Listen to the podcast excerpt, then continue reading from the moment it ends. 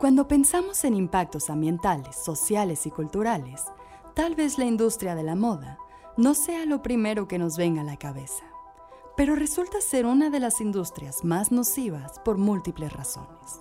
La obtención de los materiales involucrados, la fabricación de las prendas, su transporte y almacenaje, y nuestro desenfrenado hábito de consumo y desecho, coloca a la moda en la lista de las industrias con mayor impacto negativo.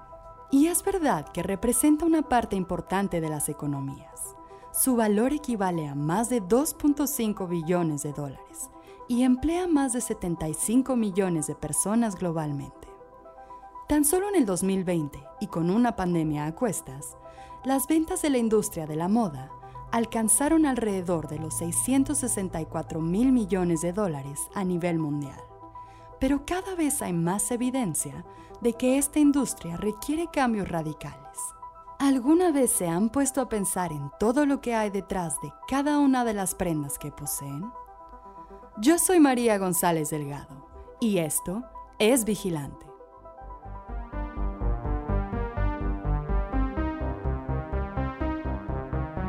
Esto es Vigilante y queremos cambiar las cosas. Somos un medio informativo que busca difundir la verdad en temas relacionados a la crisis ambiental que vivimos en México y el mundo. Queremos alcanzar la lucidez y crear conciencia en todos los niveles. Ya es hora de que nos hagamos responsables. Con ayuda de invitados y especialistas, compartiremos contigo las historias y temas más relevantes. Expondremos casos de impacto tanto positivo como negativo exigiremos acciones y brindaremos alternativas para que todos seamos parte de esta transición. Buscamos justicia, pero también invitarlos a ser justos en la práctica. Hoy examinaremos qué hay detrás de las prendas que usamos todos los días. Se calcula que del 2000 al 2014, la industria de la moda ha duplicado su producción, respondiendo a la demanda de la gente quien compró 60% más prendas en el 2014 que en el 2000, mientras que el tiempo de vida de estas prendas se redujo a la mitad. Gran parte de esto se lo debemos al boom de la moda rápida o fast fashion, el cual se basa en dos simples principios, comprar más y usar menos. Pero mientras su éxito incrementa, también es cada vez más la atención que recibe debido a sus malas prácticas. Grandes marcas productoras de ropa han sido globalmente criticadas por sus procesos de producción, su plagio y apropiación cultural, sus malas prácticas laborales y por destruir aquellos productos que no se venden y mandar montañas de ropa a tiraderos en países del sur global. Echaremos un vistazo a cada una de las etapas durante el ciclo de vida de nuestras prendas para identificar las fallas u oportunidades de cambio durante todo el proceso. Comencemos por la extracción de materiales y la fabricación de estos productos. Gran parte del problema proviene de los materiales con que se fabrican las prendas que utilizamos. Los textiles que cubren nuestros cuerpos y los accesorios que utilizamos son complejas combinaciones de fibras hechas a partir de hilos naturales y sintéticos, de plásticos y metales. Por un lado, tenemos la enorme cantidad de agua que se requiere para estos procesos. Se estima que unos 93 mil millones de metros cúbicos, lo cual es suficiente para cubrir las necesidades de 5 millones de personas, es destinada a la industria de la moda cada año. Para comprender mejor esto, tomemos el ejemplo de un par de pantalones de mezclilla. De acuerdo con la ONU, su producción requiere un kilo de algodón. Y dado que este material solo se da en ambientes secos, el agua necesaria para su cultivo es de entre 7.500 y 10.000 litros de agua, solo para la obtención de la materia prima. Y en cuanto a estas fibras naturales, la moda también incide en la degradación del suelo ya sea por el sobrepastoreo, que implican aquellas fuentes de fibras naturales como la lana, por el uso masivo de productos químicos para cultivar el algodón, o la destrucción de selvas y bosques antiguos para plantar árboles que se utilizan en la fabricación de tejidos a base de madera, como son el rayón y la viscosa. Pero si tomamos en cuenta que hoy en día el 65% de las prendas que portamos se fabrican a partir de polímeros, entonces se suma otro factor a la ecuación, los combustibles fósiles. De acuerdo con Lynn Wilson, experta en economía circular, alrededor de 70 millones de barriles de petróleo son destinados anualmente a la producción de fibras de poliéster. Esto lo hace el segundo grupo más grande de producción de derivados de plásticos petroquímicos, tan solo después de la industria del empaque. Pero esto también es sinónimo de desechos que tardan cientos de años en degradarse, pues muchos de los textiles utilizan una mezcla de materiales, lo cual hace que su reciclaje sea aún más difícil. Por otro lado, la gran mayoría de los textiles adquieren su color de colorantes sintéticos, los cuales también derivan del petróleo. Tan solo en esta etapa, y analizando algunos ejemplos, el costo ambiental ya es relevante, pues resulta en altas emisiones de carbono, en la contaminación de aguas y suelos y en daños a los ecosistemas. Y si hablamos del costo social, es en la etapa de producción en donde encontramos las fallas más grandes. Es bien sabido que la industria de la moda, refiriéndonos en gran parte a la moda rápida, es responsable por la violación de los derechos humanos de miles de personas, comprometiendo su integridad, su bienestar y su salud. De acuerdo con la organización Remake, 75 millones de personas se ganan la vida a partir de las prendas que compramos. El 80% son mujeres jóvenes de entre 18 y 24 años. Estas trabajadoras, que en su mayoría provienen del sur global, son forzadas a trabajar en condiciones deplorables y peligrosas durante largos horarios inhumanos que van de entre 14 y 16 horas, 7 días a la semana. Y por otro lado está la situación del uso de la fuerza laboral infantil. Un reporte del Departamento de Labor de Estados Unidos, realizado en el 2018, mostró gran evidencia del trabajo forzado de niños en Argentina, Bangladesh, Brasil, China, India, Indonesia, Filipinas, Turquía y Vietnam, entre otros países. En otras palabras, existe una explotación y aprovechamiento de las poblaciones vulnerables que no tienen más remedio que trabajar por cualquier salario.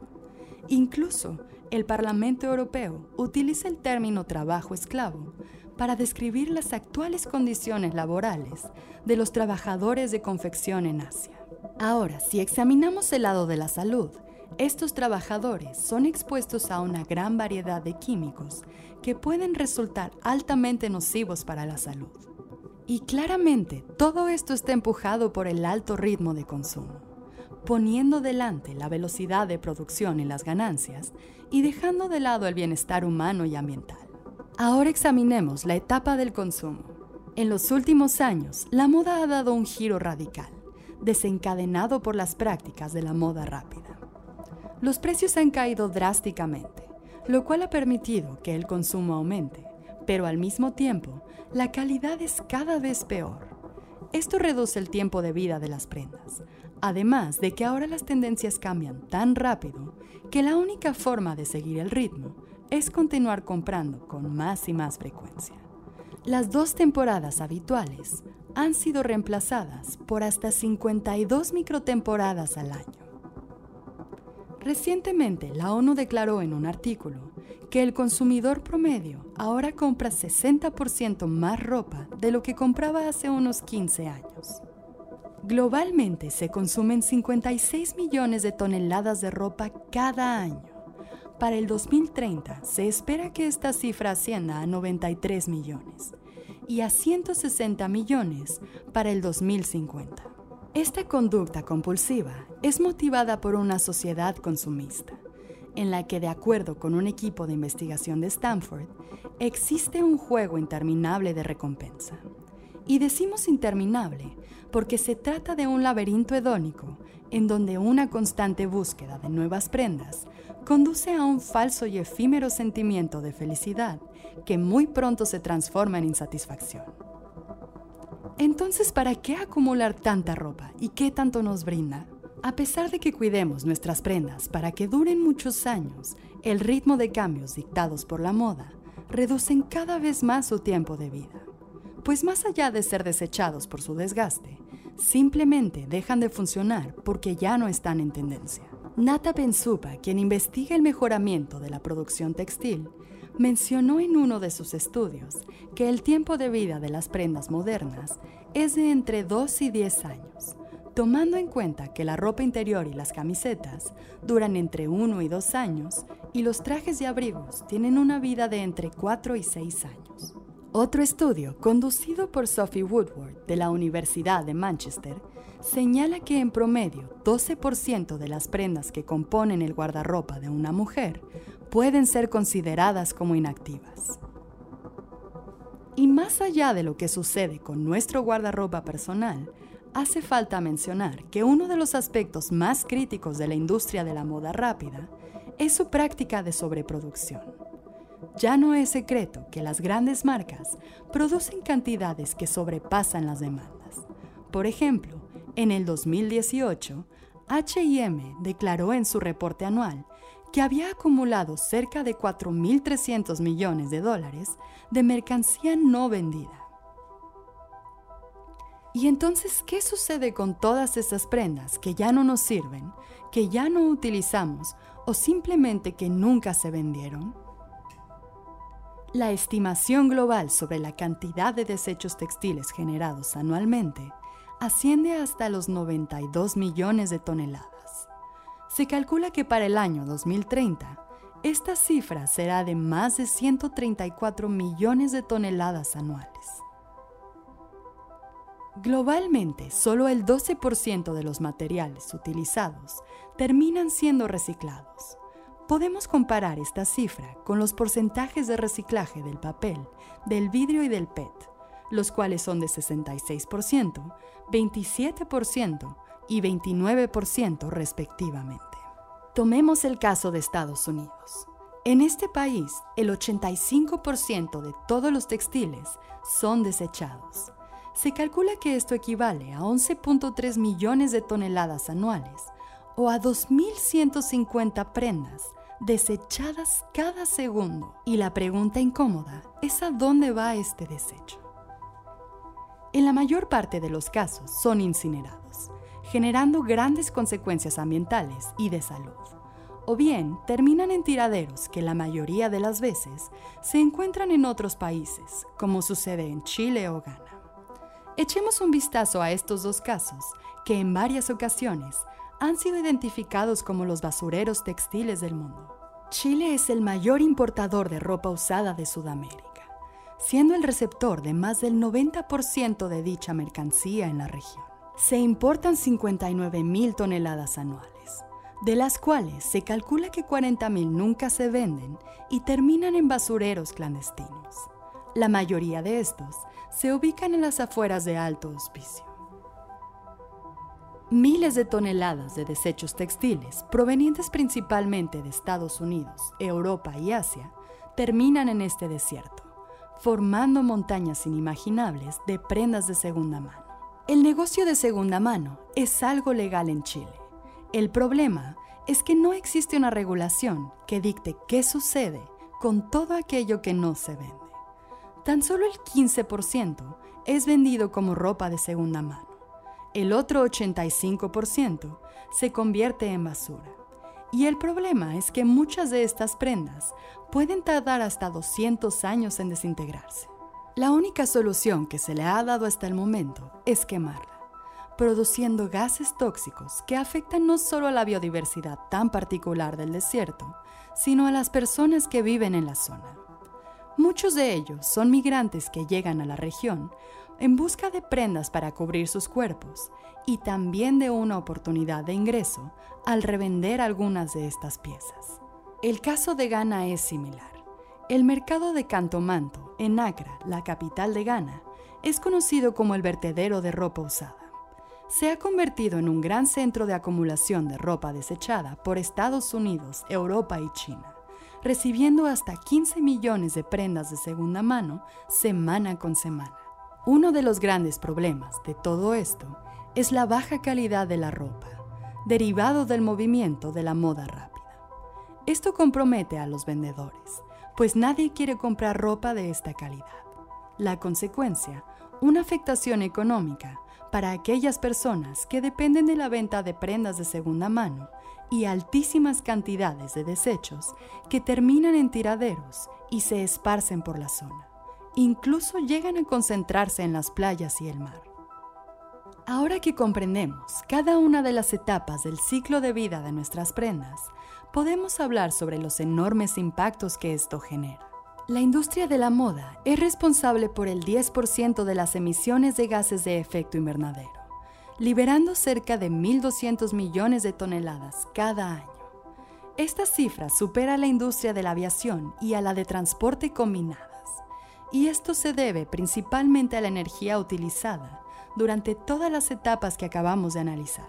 Y además, de acuerdo con James Conca, el uso de fibras sintéticas baratas también emite gases como óxido nitroso, el cual es 300 veces más nocivo que el dióxido de carbono. Y si hablamos de plástico, una quinta parte de las 300 millones de toneladas que se producen cada año es destinada a la industria de la moda. Otro grave problema es la producción de microplásticos que provienen de nuestra ropa y accesorios. El desgaste de las prendas, provocado por su uso, lavado o desecho, libera fibras que por su naturaleza se convierten en microplásticos. De acuerdo con un estudio, una persona podría liberar anualmente 300 millones de microfibras de poliéster tan solo lavando su ropa y más de 900 millones al aire tan solo por su uso. Alrededor de 20% de la contaminación de aguas residuales proviene de la industria de la moda. Esto, aparte de los microplásticos, está ligado a la gran cantidad de químicos involucrados en los procesos de fabricación, lo cual desencadena serios problemas en la salud de las comunidades aledañas. Y por último, si analizamos el daño a los ecosistemas, 70 millones de árboles se talan cada año para la fabricación de prendas, pues el 5% de la industria global de la moda utiliza textiles basados en bosques. A pesar de que cada vez se señalan más estas fallas, este no es un problema nuevo y la demanda por un cambio en la industria toma fuerza. Así es como han surgido algunas posibles soluciones que aún requieren de mucho apoyo para crecer y convertirse en una alternativa lo suficientemente relevante como para representar un cambio.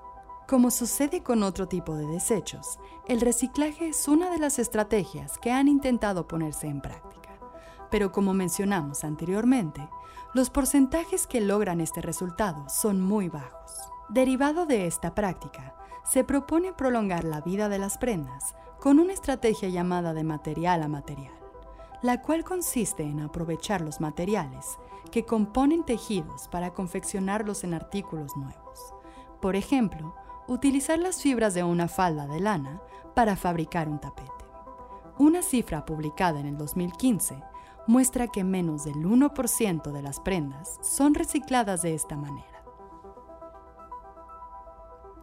Otro camino que se ha explorado para responder a los problemas de la industria de la moda, probablemente el más popular, es la venta de prendas de segunda mano. Esta práctica originalmente atendía a donaciones, pero cada vez está más presente entre un público general. La cuestión de todo esto es que no se resuelve el problema de raíz, pues la responsabilidad simplemente es trasladada a otra persona y puede resultar en casos como los del desierto de Atacama o el mercado en Acre. Existen otras prácticas que aún se encuentran en estado de experimentación, como el de la ingeniera química china Carol quien descubrió que cierto hongo tiene la capacidad de descomponer el algodón en glucosa y transformarlo en jarabe. Esto hace que todas las fibras sintéticas queden aparte y sea más fácil su reciclaje. Y es que no es fácil conciliar todos los intereses que hay de por medio para alcanzar una solución relevante. Pero todas estas fallas pueden representar oportunidades para cambiar el rumbo. Se requiere de una amplia cantidad de esfuerzos, pero que todos vayan hacia los mismos objetivos. Por ejemplo, la creación de materiales con un menor impacto en el ambiente, desde su inicio hasta el final, y que representen mejores oportunidades de vida para las personas involucradas en el proceso y producción. Ya existen varias fibras creadas a partir de materiales orgánicos como la leche, las algas y los hongos. Pero si hablamos de un plano personal, queda mucho por hacer. Estos son algunos de los pasos que podemos dar para contribuir al cambio de esta industria. Una de las mejores acciones que podemos tomar es simplemente reducir nuestras compras, pues incluso la prenda más ecológica representa impactos en varias etapas de su vida. Podemos invertir en prendas de mejor calidad, aprender a darles un mejor y más prolongado uso y alejarnos lo más posible de la moda rápida valorando la prenda por lo que realmente es y no solo por las temporadas. Dentro de esto, podemos buscar marcas que ofrecen mejores opciones. Y es verdad que esto puede implicar un poco de más esfuerzo, pues hay que investigar, buscar en una oferta mucho más limitada y la mayoría de las veces es más costoso. Pero cuanto más aumente la demanda de ropa sostenible, más disponibilidad habrá y los beneficios van mucho más allá de lo que percibimos. Otra de las estrategias sugeridas es pensar dos veces. Primero, antes de hacer una nueva compra, pensar si realmente lo necesitamos, de qué materiales está hecho, cuál es su calidad y de qué contexto de producción proviene. Y después pensar dos veces antes de desechar nuestra ropa. Cuestionarnos si podemos reformarlas o repararlas, o darles una vida distinta que no implique el basurero. Con esto, también se pueden realizar intercambios entre amigos y conocidos, pues muchas veces algo que no sirve para ti puede ser de mucho valor para otra persona. Dentro de esta categoría también existe la opción de alquilar ropa, y a pesar de que todavía no es una práctica normalizada, cada vez son más las opciones para llevar a cabo esta estrategia. Otro de los actores que muchas veces pasa desapercibido es el acto de lavar nuestras prendas. Al lavar nuestra ropa con menos frecuencia, disminuimos la generación de microplásticos, cuidamos el agua y ahorramos cantidades importantes de energía. La conclusión es que es necesario que las grandes compañías se responsabilicen y tomen mejores decisiones que contemplen los costos ambientales y sociales. Pero también necesitamos un cambio en nuestros hábitos de consumo y ser mucho más críticos con nuestras compras. Si quieres conocer más sobre este tema, no olvides visitar nuestras redes sociales, en donde podrás encontrar recomendaciones y más datos sobre los impactos de la industria de la moda.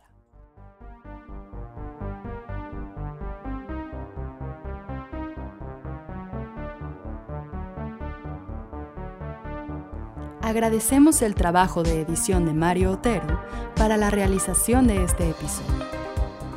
Escucha nuestro podcast ahora todos los martes en Spotify, Apple Podcast, YouTube o tu plataforma favorita y encuéntranos en redes sociales como vigilante-bio.